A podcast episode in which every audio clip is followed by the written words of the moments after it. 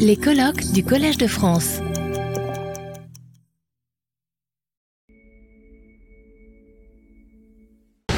Alors, euh, très rapidement, puisque euh, Souleymane Bachirdian, qui je le disais ce matin, nous fait euh, l'honneur et l'amitié de, clore cette journée, non pas de clore le colloque, parce qu'on aura encore une belle journée de, discussion euh, demain. Euh, Bachirdian fait partie de cette catégorie de collègues dont on dit euh, qu'on ne les présente pas, mais alors que je vais présenter quand même, puisque c'est évidemment une prétérition. Euh, donc Souleymane Bachirdian, qui est euh, professeur à l'université euh, Columbia à, New York, spécialiste de philosophie de l'islam, de philosophie africaine, qu'évidemment, dont vous connaissez ces, nombreux et livres essentiels, que ce soit sur l'œuvre et la philosophie de Mohamed Iqbal, que ce soit sur Bergson, que ce soit sur Senghor et les arts, et puis euh, tout récemment, de langue à langue, un livre important sur la question justement de la pluralité linguistique, de la traduction, et puis encore plus largement, Suleiman est une des grandes voies actuelles euh, de la discussion sur l'universalisme, sur les universalismes, sur l'universalisme latéral, sur des voies pour penser euh, euh, des universalismes qui ne soient pas l'universalisme de surplomb. Il a fait de nombreuses interventions, je veux dire nous, lui sommes tous redevables. Il nous aide à penser à partir justement d'une diversité de positions philosophiques les difficultés actuelles de euh, cette façon de, ne pas totalement donner congé à un horizon euh, universaliste sur les décombres peut-être d'un universalisme moderne pensé depuis l'Occident. Donc, Suleiman Bacharden, merci beaucoup de nous faire cette lecture et vous avez la parole. Merci infiniment, euh, Antoine Lily, pour ce, cette présentation et merci surtout de m'avoir invité, de m'avoir permis de participer à cette rencontre, à une journée euh, magnifique, enrichissante. Et j'étais en train non seulement de prendre des notes, mais en plus de changer mon propos. Finalement, j'étais en train d'inclure des tas de choses que j'ai apprises tout au long d'une journée euh, riche. Euh, étant donné la, richesse justement de cette journée, j'ai bien, conscience que nous arrivons au terme de, de moment, euh, nous sommes à un moment où tout le monde est fatigué et je ne compte pas prendre toute la latitude que m'a offerte euh, Antoine pour euh, développer le propos que je voudrais vous présenter maintenant. Euh, euh, à la question que posa Kant en 1784, qu'est-ce que les Lumières? On pourrait donner la réponse suivante. Les Lumières, c'est l'émergence, sont l'émergence de l'humain à sa propre humanité. La sortie de l'humain de sa minorité pour accéder à son être personne et au plein usage de ses facultés, en quoi le philosophe allemand résume l'Aufklärung, c'est le passage de ce dont l'humanité est d'abord la promesse à son accomplissement. Alors, mon propos est d'examiner, à la lumière de cette notion d'une humanisation de l'humain, deux concepts qui en sont une traduction dans les langues bantoues pour l'un, en langue wolof pour l'autre. Le premier, c'est le concept bantou de Ubuntu, qui est quintessentiellement bantou, parce que sa formation même euh, est liée à euh, la racine du mot bantou, et l'autre est nité en wolof. Alors, pour comparer ces deux, pour vous présenter ces deux concepts, au lieu d'essayer de, de, donner une définition comme le ferait un dictionnaire, je vais commencer par comparer deux énoncés qui les impliquent et qui, d'une certaine manière, les définissent. Le premier énoncé est cette parole bantou, maintenant bien connue parce qu'elle a beaucoup circulé étant donné euh, son origine en, Afrique du Sud. Euh, cette parole bantou bien connue donc, même de ceux qui ne comprennent pas euh, les langues bantou, ce qui est mon cas. Et la parole est la suivante. Umuntu, Ngumuntu, Ngabantu. Maintenant, je regrette peut-être d'avoir dit que je n'avais pas besoin du tout de projeter quoi que ce soit, parce qu'effectivement, si on se met à prononcer des mots zoulous, si je puis dire, euh, il vaut peut-être mieux les écrire. Enfin, Umuntu, Ngumuntu, Ngabantu. Cet énoncé qui capture le sens du concept d'Ubuntu est précisément analysé dans un livre euh, euh, magnifique celui de mon ami Drusilla Cornell, qui malheureusement nous a quittés il y a maintenant seulement un an. Et ce livre s'intitule Law and Revolution in South Africa. Elle euh, cite en particulier, pour présenter le concept d'Ubuntu, l'explication philologique qu'en fournit Mark Sanders dans un autre ouvrage important, Ambiguities of Witnessing, Law and Literature in the Time of a Truth Commission, donc un livre consacré particulièrement à la commission Vérité et Réconciliation, et nous verrons quelle importance le concept d'Ubuntu a eu pour cette commission mise en place par Desmond Tutu. Voici euh, l'explication qui présente le concept. La phrase Zulu, Umuntu Ngumuntu Ngabantu, possède dans son mouvement tropique une économie du singulier et du pluriel qui ne se retrouve pas dans la banale expression euh, les gens sont ce qu'ils sont, sont des gens grâce à d'autres gens. Umuntu est la forme singulière de Mtu ou être humain. Le préfixe ngu est copulatif, nga est un préfixe de nom pour former des adverbes instrumentaux et se combine avec abantu, le pluriel de ntu, pour former ngabantu. Une première traduction, et c'est probablement ça l'essentiel, oubliez ce que je viens de dire, c'était une manière d'installer de la confusion dans vos esprits. Une première traduction pourrait donc être un être humain est un être humain grâce à des êtres humains. Ça serait une traduction littérale. Ou alors, l'être humain d'un être humain se réalise grâce à d'autres êtres humains. Euh, fin de la citation de Mark Sanders. Ça, c'était l'énoncé que je, présente, par lequel je présente le concept de Ubuntu. Maintenant, deuxième point, j'établis une comparaison avec le second énoncé en Wolof suivant. Là aussi, euh, euh, euh, je vais parler une langue extraterrestre. Nit Nitei Garabam, qui est aussi parfois énoncé sous la forme Nit Nitei Garabam. Je vous passe l'explication philologique. J'aurais pu faire une explication philologique par rapport à celle proposée par Mark Sanders, mais je vous donne directement le résultat qui est le suivant. La première forme que j'ai employée signifie un humain est le remède d'un autre humain. Tandis que la deuxième forme, donc la différence entre nit nitei garabam et nit nitei garabam, cette deuxième forme se traduirait par le remède d'un être humain est de réaliser son humanité. Vous aurez vu donc dans ma manière de vous présenter par ces énoncés, ces proverbes, comme on pourrait les appeler, les deux concepts de Ubuntu et de, euh, de Nité, que euh, ces énoncés, euh, Wolof et Bantu, sont tout à fait comparables en ce qu'ils véhiculent tous deux l'idée que l'humanité n'est pas un état, mais une tâche, quelque chose qu'il s'agit de réaliser, et que devenir humain, c'est aussi le devenir ensemble dans la réciprocité humaniser, le verbe humaniser, dans un sens intransitif qui ne s'emploie guère en français, euh, ou faire humanité ensemble, comme j'aime à dire, serait donc une bonne traduction aussi bien de Ubuntu que de Nité. Si nous avions en français la possibilité de dire cela, humaniser au sens de manifester son humanité, euh, devenir humain, euh, on pourrait alors avoir une équivalence entre les trois notions.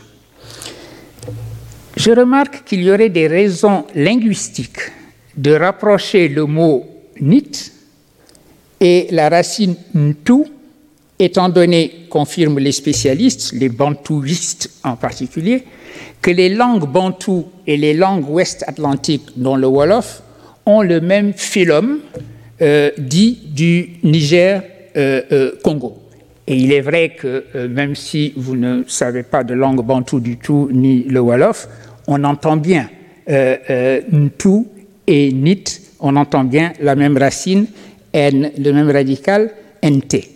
Mais une fois qu'on a fait cette remarque, il faut dire tout de suite deux choses. Premièrement, que la comparaison entre Nité et Ubuntu n'est justement que cela, une simple comparaison et non pas une identification. je suis bien placé pour savoir évidemment que l'Afrique est un continent et pas un pays, et qu'en particulier le Cap Vert où on parle Wolof est à une distance infinie du Cap Horn où on parle des langues bantoues. Et une comparaison philosophiquement significative entre Ubuntu et Nité ne saurait reposer sur un simple rapprochement philologique. une telle comparaison nécessite d'abord une construction philosophique de Ubuntu et de Nité en tant que concept. Avant cette, euh, cette construction philosophique, il s'agit simplement de mots. Euh, euh, et je cite sur ce point ce propos important de Drusilla Cornell, toujours. Ubuntu n'est pas justifié parce qu'il est Zulu ou Tswana, mais parce qu'il nous fournit une éthique de ce que signifie être un être humain moral. Sa justification ne réside donc pas dans ses racines indigènes. Ceci est une remarque très importante parce qu'en effet, il faut éviter, dans des, cas comme celui-là, de solliciter la euh, euh, philologie. Et je voudrais ici d'ailleurs ouvrir une parenthèse et rendre l'affirmation de Drusilla Cornell bien plus générale au-delà du cas particulier du concept d'Ubuntu. La discussion sur l'expression même de philosophie africaine porte très souvent sur le fait qu'il n'existe pas de philosophie qui serait implicite dans la langue ou dans les langues ou dans d'autres pratiques culturelles d'un groupe et donc qui serait unanimement partagée par ce groupe. Ce qui serait la seule raison de parler d'une philosophie zoulou, d'une philosophie wolof ou d'une philosophie euh, euh, africaine. La critique du philosophe Paulin Untonji, qui a été évoquée ce matin par Antoine, a été décisive contre ce type de compréhension ethnophilosophique de ce qu'est ou de ce que serait la philosophie africaine. Paulin Untonji insiste sur le fait qu'il n'y a pas de philosophie africaine qui serait immanente, pour ainsi dire, aux cultures et aux langues du euh, euh, euh, continent. Ceci est important, c'est une précision importante à faire parce que l'enjeu n'est pas seulement épistémologique, c'est également un enjeu politique. L'enjeu épistémologique serait le fait de, dire, euh, nous, nous, mène à dire qu'il n'existe pas, bien entendu, de philosophie ethnique, de philosophie euh, euh, collective, c'est ce que dit Paulin Untonji, qui serait partagée comme une langue par tous les membres d'une communauté. La philosophie, c'est d'abord c'est toujours, en tout lieu, des thèses qui sont énoncées par quelqu'un qui les argumente et qui en répond. Ceci sur le plan épistémologique. Maintenant, sur le plan politique, c'est une expression qui peut être euh, dangereuse parce qu'elle suppose un unanimisme euh, euh, qui permettrait dès lors de justifier ce que l'on peut appeler une qui permettrait à des despotes, par exemple, d'appeler euh, démocratie africaine, pourquoi pas, euh, les régimes autocratiques euh, qui seraient les leurs sous le prétexte que la philosophie africaine est une philosophie partagée et que donc le meilleur moyen d'exprimer le fait qu'il y a une philosophie africaine, c'est évidemment d'avoir un seul parti avec à sa tête un seul homme pour diriger l'ensemble de la communauté. Donc cet unanimisme et cet enfermement dans une tradition qui serait immobile pourrait être porté par cette expression de philosophie africaine si, encore une fois, on estime qu'elle est immanente à des pratiques culturelles ou à des langues. Alors, les mots de la langue, les mots de toute langue, ne, ne sont que cela, des mots jusqu'à ce qu'il soit activement construit en tant que concept et construit parce qu'ils répondent à des problèmes qui se sont posés. La philosophie, comme l'a dit Gilles Deleuze, est toujours construction de concepts euh, et ne s'appuie pas sur la philologie, et ces concepts sont construits pour répondre à des problèmes tels qu'on les rencontre. Ainsi, Ubuntu n'était qu'un simple mot d'une banalité totale, un simple mot bantou de plus, avant d'avoir été utilisé philosophiquement d'avoir été construit philosophiquement par Desmond Tutu et Nelson Mandela en particulier.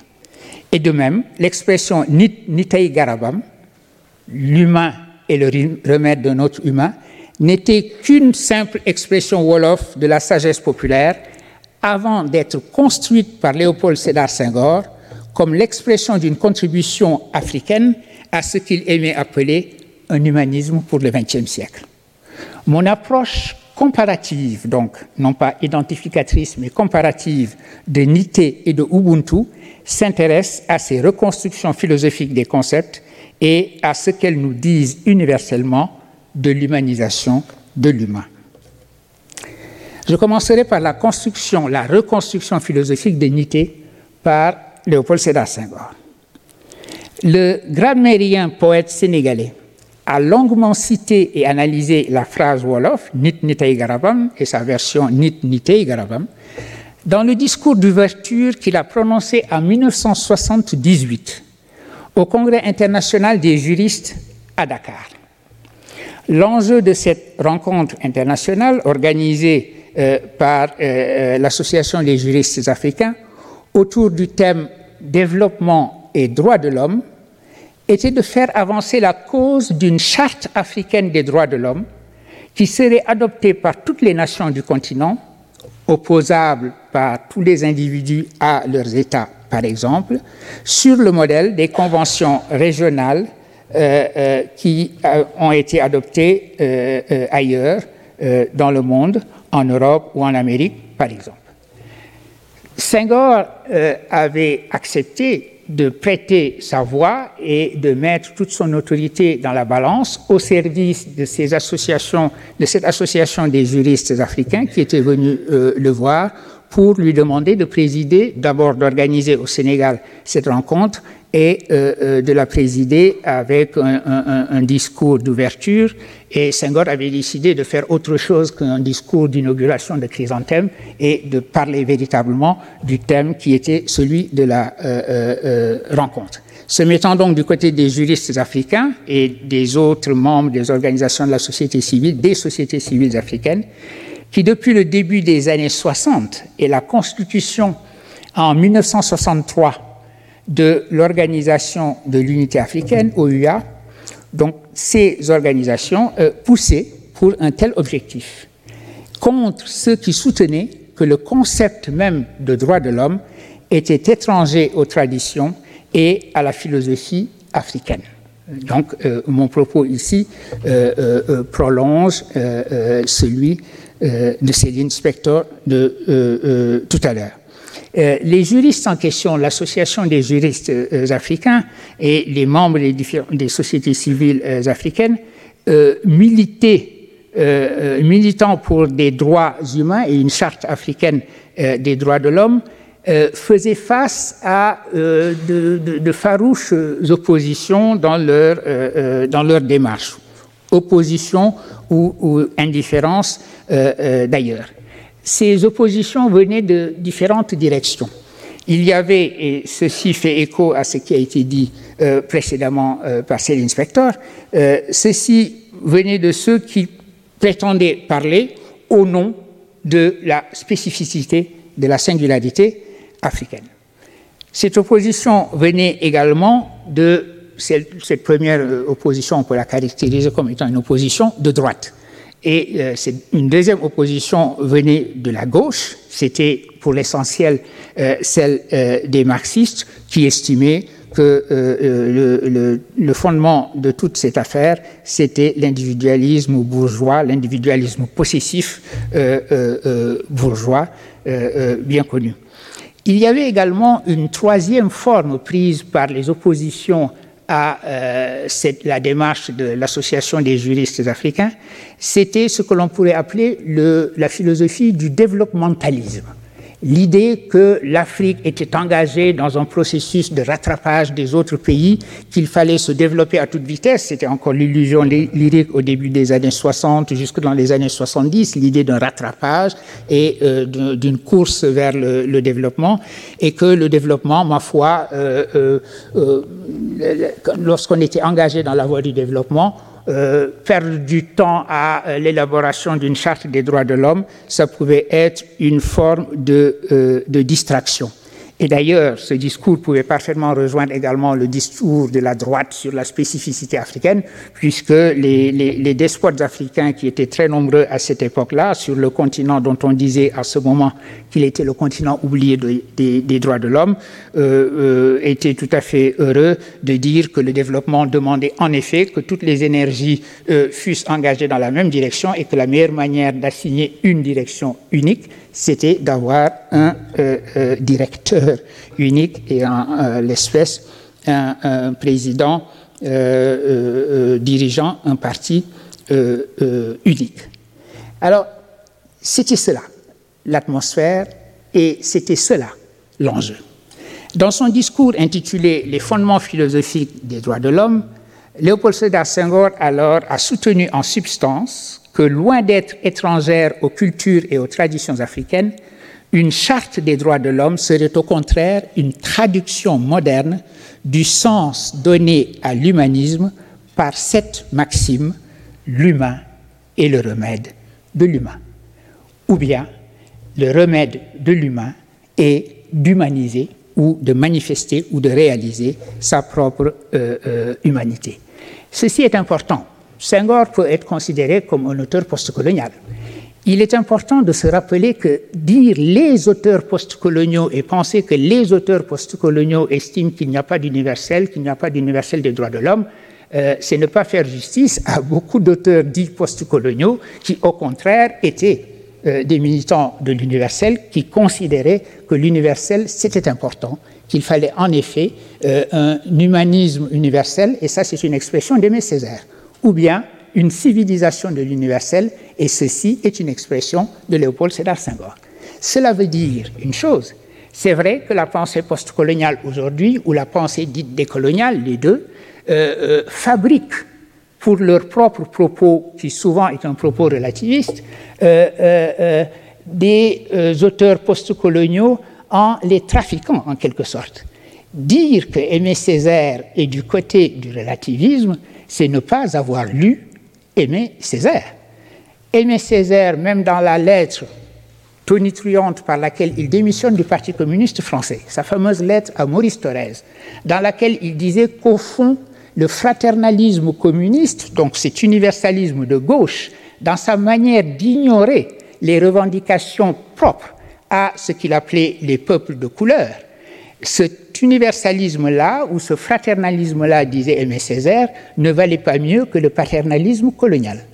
Mais il disait cela au nom d'une revendication d'un humanisme universel. Césaire, dans cette même lettre, disait à Maurice Thorez Ce que je veux, c'est un universel qui soit riche de tout le particulier, et il ajoutait riche de tous les particuliers. Donc l'idée de ces penseurs postcoloniaux, qu'il s'agisse de Senghor ou qu'il s'agisse de Césaire, c'était précisément de dire qu'à une époque où le pluriel avait fait irruption dans l'histoire universelle, où l'histoire n'était plus seulement l'histoire de la seule Europe, mais où après Bandung, les peuples euh, euh, euh, africains et les peuples asiatiques avaient eux-mêmes fait irruption sur la scène universelle, Désormais, il s'agissait de penser l'universel à partir du pluriel du monde. Plus aucune région du monde ne pouvait à elle seule se déclarer à la verticale d'un universel qu'elle aurait alors mission de répandre sur le reste du monde.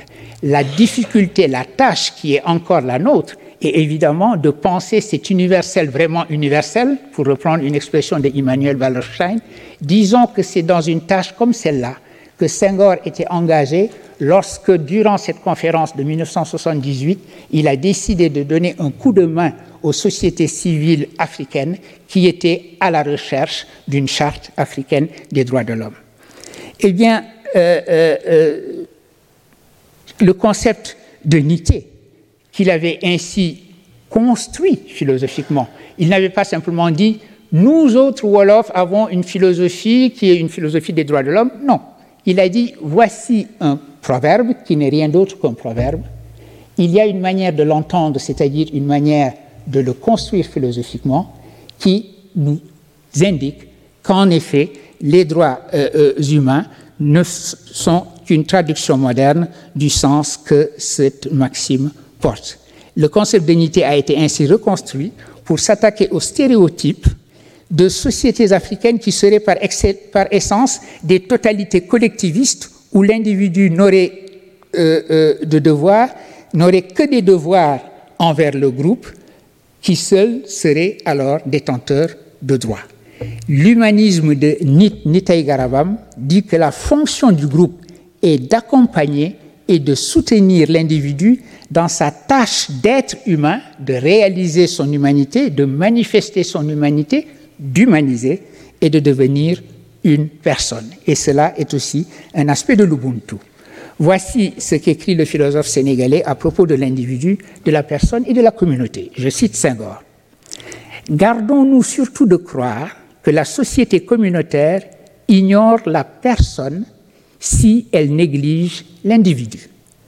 L'individu, c'est l'homme qui, comme en Europe, se distingue des autres et revendique son autonomie pour s'affirmer dans son irréductible originalité. La personne de la société communautaire ne revendique pas moins son autonomie pour s'affirmer en tant qu'être. Elle sent, elle pense seulement qu'elle ne peut développer ses virtualités, son être original, que dans et par la société, en union avec tous les autres hommes, voire avec tous les autres êtres de l'univers, Dieu, animal, arbre ou caillou. Fin de la euh, citation. J'attire votre attention sur cette incise comme en Europe.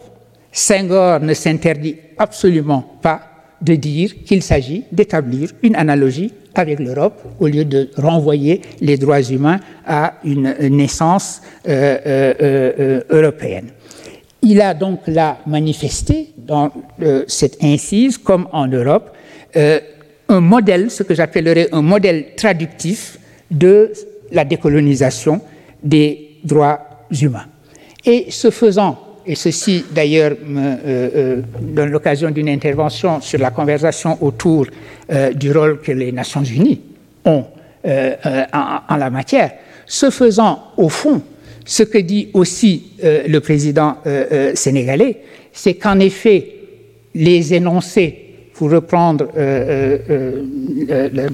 cette distinction profonde faite par Céline Spector avant, les énoncés peuvent être universels. Euh, l'énonciation, le, lieu de l'énonciation est tout à fait euh, particulier.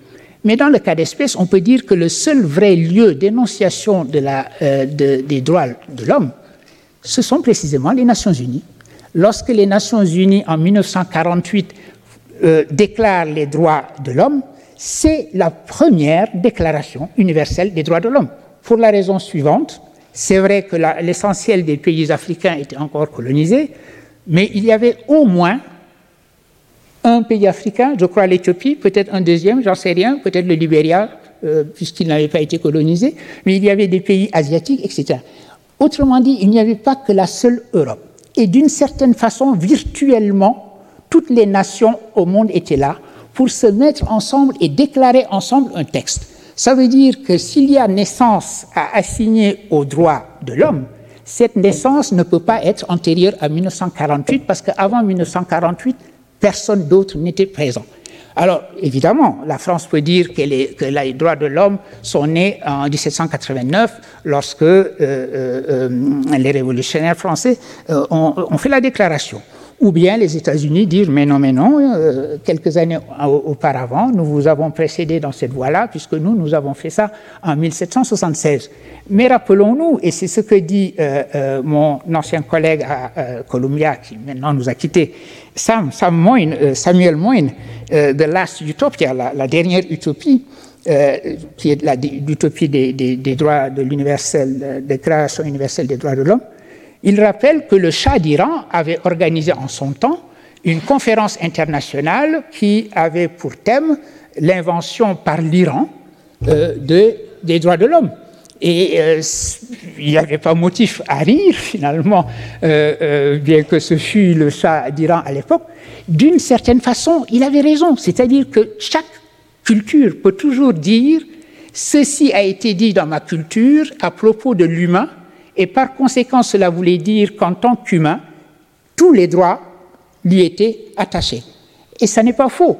Si l'islam dit que euh, euh, euh, l'humain a été créé comme le lieutenant de Dieu sur terre, un mot très fort, khalif, qui signifie pratiquement remplaçant, évidemment, qu'on va, dire que c'est une déclaration universelle de droit qui serait attachée à la personne humaine. De la même manière, dit Samoin, on peut toujours remonter jusqu'aux stoïciens, jusqu'au stoïcisme, cette philosophie qui pouvait être à la fois euh, euh, celle d'un empereur Marc Aurèle et d'un esclave Épictète.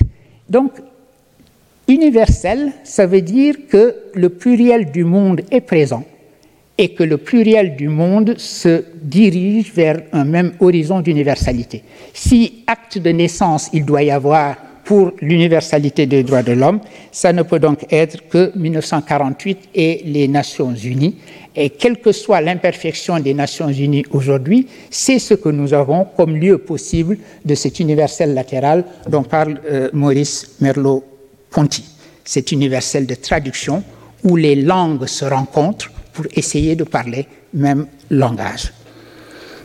À la suite de cette rencontre de Dakar, le président sénégalais a chargé le juriste Kebambaye de présenter l'année suivante à ses pairs, à Monrovia, au nom du Sénégal, une résolution demandant la rédaction d'une charte africaine des droits de l'homme par des experts africains. Une telle charte sera adoptée à l'unanimité, mais avec un amendement faisant désormais du document une charte africaine des droits de l'homme et des peuples une page sombre de l'histoire d'un continent qui avait été dit oublié des droits de l'homme était ainsi tournée. On peut lire une telle signification d'ailleurs dans la disparition de la scène politique cette même année 1979 de leaders comme Idi Amin, euh, Jean Bédel Bokassa de sinistre mémoire et Marcien Guéma de la Guinée équatoriale. C'est vrai que ce temps-là a correspondu à un moment, un important moment de transition dans euh, euh, l'histoire africaine et la réflexion africaine sur la signification, sur une signification de la notion de philosophie africaine et de lumières africaines. Il avait été demandé au rédacteur de la charte de créer un document qui refléta les traditions et les principes éthiques de l'Afrique en respectant un équilibre jugé nécessaire entre les droits de l'homme et ceux des peuples, entre droits civils et politiques d'une part et droits économiques, sociaux et culturels de l'autre. D'un mot, il fallait, et c'était bien ce que disait cet amendement qui avait ajouté et des peuples dans l'intitulé de la charte, euh, euh, euh, que celle-ci manifesta la spécificité supposée d'une philosophie africaine et tint compte en définissant une certaine vision de l'humain. Le texte a finalement été rédigé et adopté à la conférence de Nairobi en juin 1981. Il est entré en vigueur depuis 2006 maintenant et les juges qui sont chargés de l'appliquer ont été choisis. Ils sont installés en Gambie, à côté du Sénégal, à l'intérieur du Sénégal, je devrais dire. Il est, euh, euh, ce document, dans sa forme actuelle, le résultat d'un compromis, on le voit bien à cet intitulé Charte des droits de l'homme et des peuples. C'est ajout qui est qui, qui, euh, cet amendement. Il est donc dans sa forme actuelle le résultat d'un compromis entre deux visions, se réclamant toutes deux de la philosophie africaine. L'une considérant que cette philosophie est nécessairement collectiviste et l'autre considérant que seul l'individu devrait être porteur de droits et qu'il ne doit pas devenir l'otage de l'identité supposée du groupe. On voit bien quel est l'enjeu parce que si on insiste pour dire que la philosophie africaine est collectiviste, ce que Senghor bat en brèche précisément, c'est ce sur quoi il a insisté en 1978 en disant l'Afrique n'a pas ignoré l'individu, elle a affirmé le devenir personne de l'individu avec le soutien de la communauté, et c'est cela la signification d'unité, parce que sinon le groupe pourrait s'imposer à l'individu, lui imposer une raison d'État ou alors une raison de culture. Aucun, aucune possibilité de dissensus euh, n'existerait. Or, euh, les droits ne peuvent pas exister sans la possibilité que l'individu a de pouvoir ne pas respecter ce qui pourrait être les traditions du groupe. On peut penser à des tas de choses, génitation, génitation mutilation génitale, etc. etc. J'ai plus vite sur la reconstruction philosophique du concept d'Ubuntu par Desmond Tutu et Mandela, en soulignant trois points. D'abord, un rappel. Dans l'émouvant éloge funèbre que le président américain Barack Obama a prononcé pour Nelson Mandela lors de ses funérailles le 10 décembre 2013, il a déclaré que l'homme qui avait conduit l'Afrique du Sud à la fin de l'apartheid et à la démocratie, en libérant à la fois le prisonnier et son geôlier de l'oppression, était la personnification de l'Ubuntu et qu'il offrait comme un cadeau à son peuple et à l'humanité euh, euh, euh, ce mot de Ubuntu que Obama a défini en ces termes. Il y a un mot en Afrique du Sud, Ubuntu, qui décrit le plus grand don de Mandela, sa reconnaissance du fait que nous sommes tous liés d'une manière qui peut être invisible à l'œil nu, qu'il y a une unité dans l'humanité, que nous nous réalisons en nous partageant avec les autres et en prenant soin de ce qui nous entoure. Les mots, euh, fin de la citation. Les mots de Obama font écho à la propre définition d'Ubuntu de Nelson Mandela, qui a déclaré dans une interview que le champ sémantique de ce mot bantou était assez vaste. Effectivement, il signifie fraternité, il signifie compassion, il signifie humanité, il signifie des tas de choses, mais qu'il signifiait simplement et en fin de compte, dit Mandela, trouver un moyen de rendre la communauté meilleure. Je, alors, comment ce mot est-il devenu un concept philosophique? Un mot, je le répète, n'exprime pas spontanément une philosophie qui lui serait, pour ainsi dire, immanente implicite. Ainsi, Nelson Mandela et l'archevêque Desmond Tutu ont fait du mot Bantu ou Ubuntu une notion philosophique lorsqu'ils l'ont mis au service d'un concept de justice transitionnelle inscrit dans la constitution sud-africaine, ou plus précisément inscrit dans la première constitution, euh, celle de 1993, parce que le mot disparaît ensuite dans euh, la constitution euh, définitive actuelle de 1996. Mais si le mot disparaît, le concept, c'est-à-dire la définition qui en était donnée, continue de figurer dans cette nouvelle version de la Constitution. Merci infiniment. Merci. Ubuntu était censé donc tourner les pages sombres de l'apartheid. Et après tout, on peut définir les Lumières comme ce qui permet de tourner les pages sombres de l'histoire humaine, à chaque fois. L'apartheid, comme son nom l'indique, était le nom d'une idéologie de séparation tribale fondée sur l'idée que les cultures humaines sont des essences, des insularités, qui doivent se développer le long de trajectoires séparées, spécifiques, qui ne peuvent et ne doivent pas se mélanger. Mais la victoire contre l'apartheid aurait également pu se révéler être la victoire d'un autre tribalisme si elle avait été comprise comme le moment de la vengeance des autres contre la tribu africanaire. Mandela a compris que l'alternative se situait entre idéologie de tribu, de séparation d'humanité au pluriel d'une part, et d'autre part, une politique d'humanité, ce qui signifie à la fois que cette politique est humaine et qu'elle vise l'horizon d'une humanité partagée à poursuivre euh, euh, euh, continuellement. Et rien n'indique mieux cette visée que la manière dont l'inscription de Ubuntu dans la Constitution a établi et orienté le travail de la commission Vérité et Réconciliation que j'avais évoqué rapidement en passant, chargée de connaître des causes des, des crimes de l'apartheid, mais, mais en vue de l'ouverture d'un futur de réconciliation et d'invention de ce qui a été appelé une nation arc-en-ciel. Deuxièmement, je ferai un rapprochement euh, euh, avec la notion de société ouverte comme société humaine chez Bergson. Dans cet ouvrage, on le sait, le philosophe explique que le sentiment d'appartenance à une tribu est un instinct en nous. Et parce que c'est un instinct, il n'y a pas lieu de s'interroger sur son origine ou sa nature, mais seulement de reconnaître qu'il existe et qu'il est inscrit primitivement dans notre nature. C'est donc sur ce motif que se fonde la politique tribale et le ralliement aux ethno-nationalismes. Il est donc compréhensible que lorsque cette politique prend l'apparence du bon sens et se présente comme une évidence immédiate face à la complexité de ce qu'elle condamne comme le politiquement correct de l'ouverture à l'autre, elle fasse du caractère primitif de l'instinct tribal sa vérité première. Ce qui existe pour moi, c'est le cercle de proximité constitué par la communauté de ceux qui me ressemblent, qui ont la même couleur de peau ou la même religion, etc. On a même proposé à un moment donné, euh, dans la crise des, migrations que nous vivons, qu'on trie les demandeurs d'asile en fonction de leur religion. Heureusement, ceci n'a pas duré quand même longtemps. Si l'on veut donc évoquer une abstraction comme celle d'une humanité, il ne peut s'agir que d'une sommation zoologique, en quelque sorte, d'un regroupement obtenu seulement par l'addition d'humanités finalement hétérogènes. On ne peut pas simplement arriver à l'idée d'humanité en partant des appartenances et en élargissant progressivement les inscriptions territoriales. Bref, on ne peut pas étirer l'instinct tribal en quelque chose qui serait un instinct de l'humain. Il faut donc pouvoir sortir de l'instinct pour sortir des tribus, pour se trouver d'emblée en contact avec l'humanité en soi et dans les autres. Il faut pouvoir émerger à l'humanité pour revenir à la définition que j'ai donnée de l'enlightenment.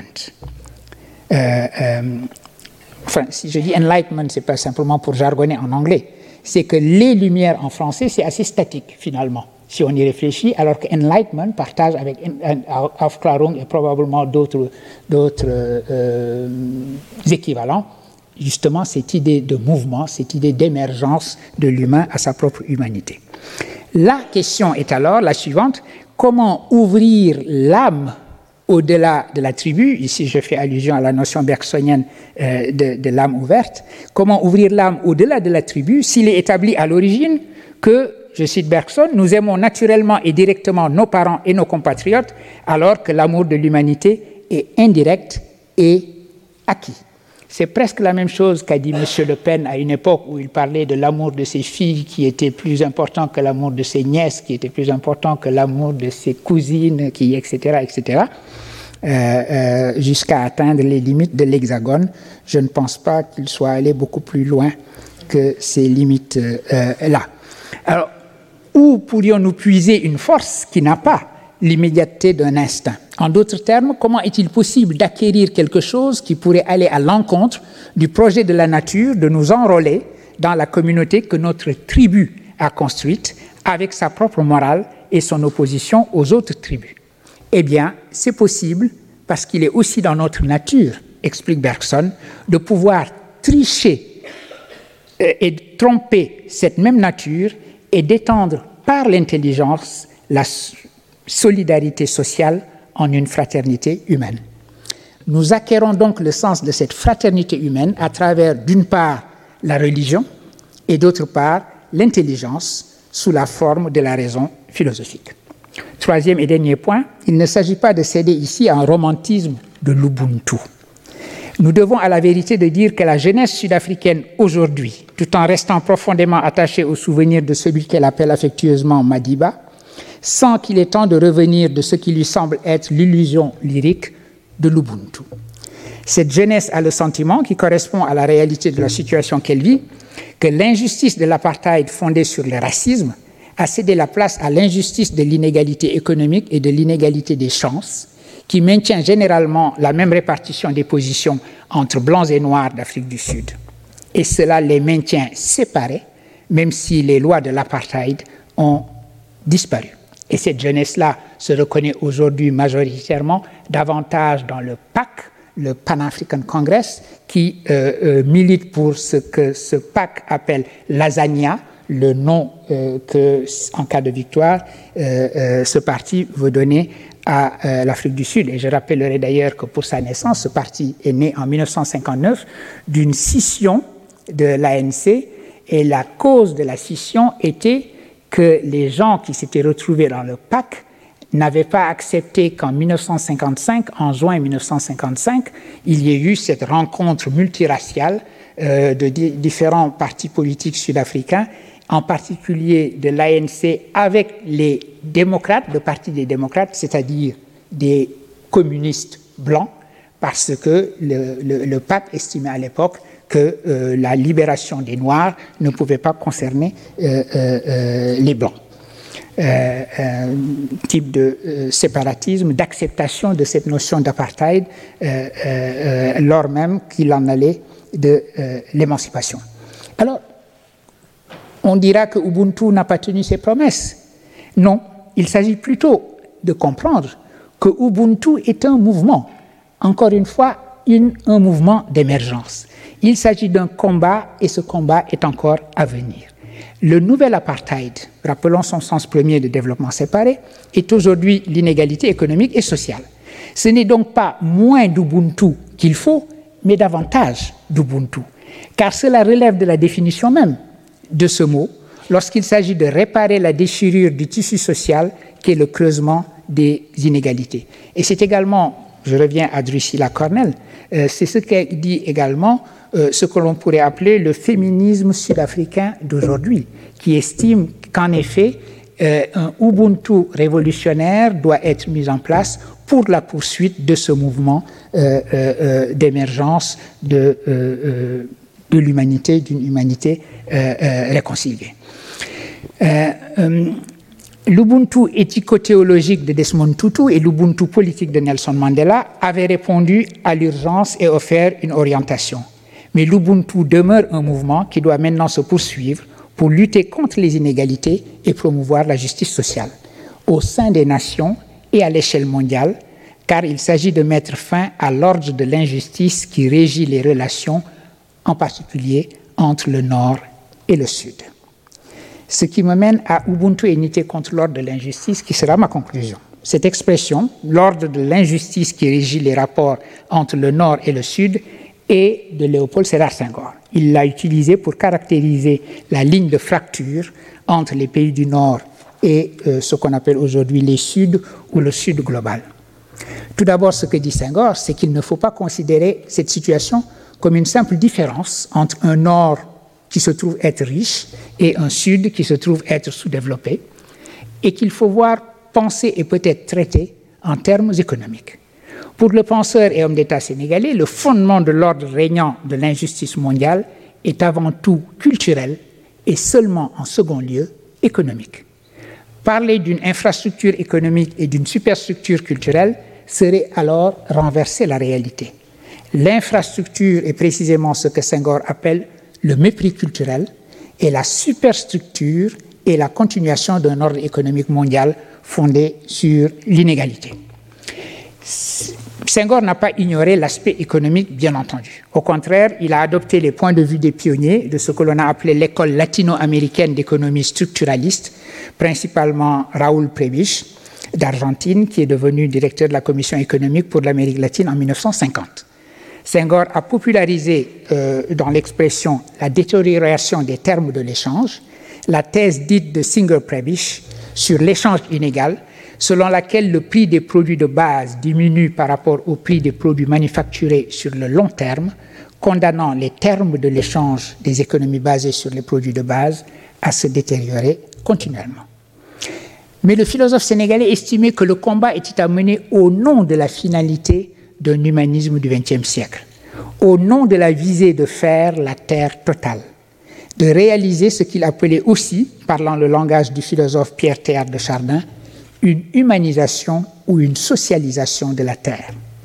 C'est tout naturellement, en effet, qu'il trouvait à traduire dans les termes du penseur d'une planétisation de la terre l'exigence d'une émergence de l'humain à son humanité, c'est-à-dire nité ou ubuntu l'exigence de combattre la fragmentation et la division qui ont pour cause tout particulièrement les inégalités entre les humains et entre les nations. Ensuite, celle de l'exercice continu de la responsabilité qui n'appartient qu'à l'humain de conserver et d'intensifier dans la durée la vie, la sienne et celle de tous les êtres qui avec lui habitent la terre. Rappelons-nous la citation de Senghor, de Dieu jusqu'au caillou les lumières de cet humanisme nouveau sont à venir. Nité et Ubuntu y contribueront. Merci.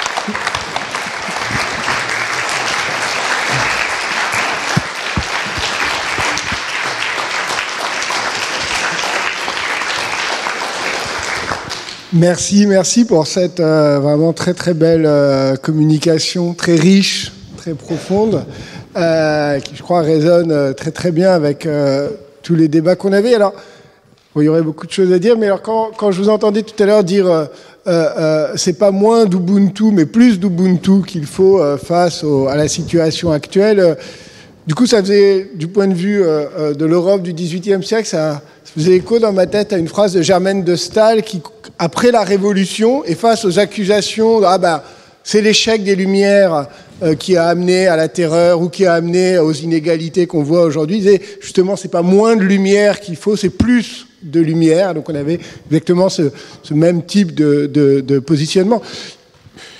Il est déjà tard, mais, mais un point qui, outre euh, euh, l'importance d'un regard effectivement qui porte par euh, qui passe par euh, euh, d'autres d'autres catégories, d'autres concepts, d'autres philosophies, pour penser effectivement un horizon d'humanisme commun. Et que ce que vous avez dit sur la manière dont certains penseurs postcoloniaux sont parfois lus dans un sens anti-universaliste, alors qu'on peut en faire une lecture beaucoup plus universaliste, ça me, je suis tout à fait d'accord avec ça.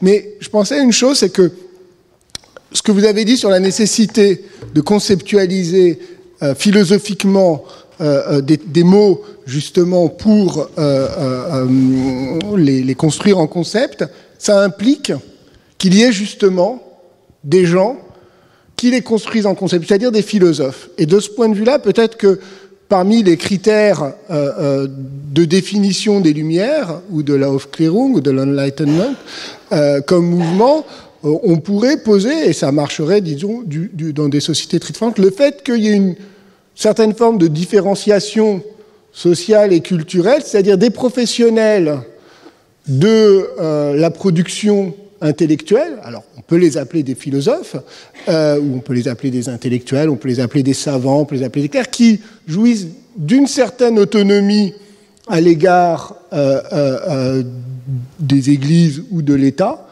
et qui, justement, à partir desquels un débat des désaccords, éventuellement des consensus, peuvent se produire. Et qu'à partir de ce moment-là, on passe d'un espace où on, a, on peut avoir des formes d'humanisme, de respect de la personne à l'échelle de communauté, pour qu'il y ait, pour qu'on parle de lumière, puisqu'on essaye de, définir le concept, il faut qu'il y ait des, des individus qui mettent en débat à un certain niveau philosophique, la question de l'accord ou du désaccord sur ces catégories euh, et sur ce qui fait humanité dans l'humain. Vous seriez d'accord avec ça? Je suis tout à fait d'accord avec ça. effectivement, alors déjà deux choses. C'est vrai que euh, euh, transformer beaucoup d'auteurs en, des relativistes, c'est arrivé à Fanon. je pensais à Fanon en vous écoutant. Fanon, et d'ailleurs, le Fanon universaliste est profondément sartrien. de, de, peau noire, masque blanc, et qui termine peau noire, masque blanc sur un champ universaliste euh, en disant mon corps n'arrête jamais d'interroger, cette manière qu'il avait de s'inscrire lui-même en tant qu'humain, en disant je ne suis pas héritier de l'esclavage, je ne suis pas héritier de, de, de, de, de. j'ai toujours la liberté de m'inventer, ce qui est le béaba de l'existentialisme. On a du mal à imaginer pourquoi aujourd'hui on en fait le grand afro-pessimiste euh, hmm. euh, qu'il est devenu dans les études post-coloniales qui non seulement disent qu'il est fait un sort à, euh, euh, que beaucoup, une, grande, une catégorie d'humains est exclue de l'humanité et qui renverse même les choses et va jusqu'à dire que cette exclusion n'est pas simplement un oubli, mais la condition même de l'humanité. Donc la condition de l'humanité serait qu'il y ait des sous-humains. C'est le discours le plus nihiliste que l'on puisse imaginer et on, rend Fanon responsable de ce discours nihiliste en citant hors contexte lorsqu'il dit que la seule issue, c'est la fin du monde, euh, dans euh, Peau noire, masque blanc.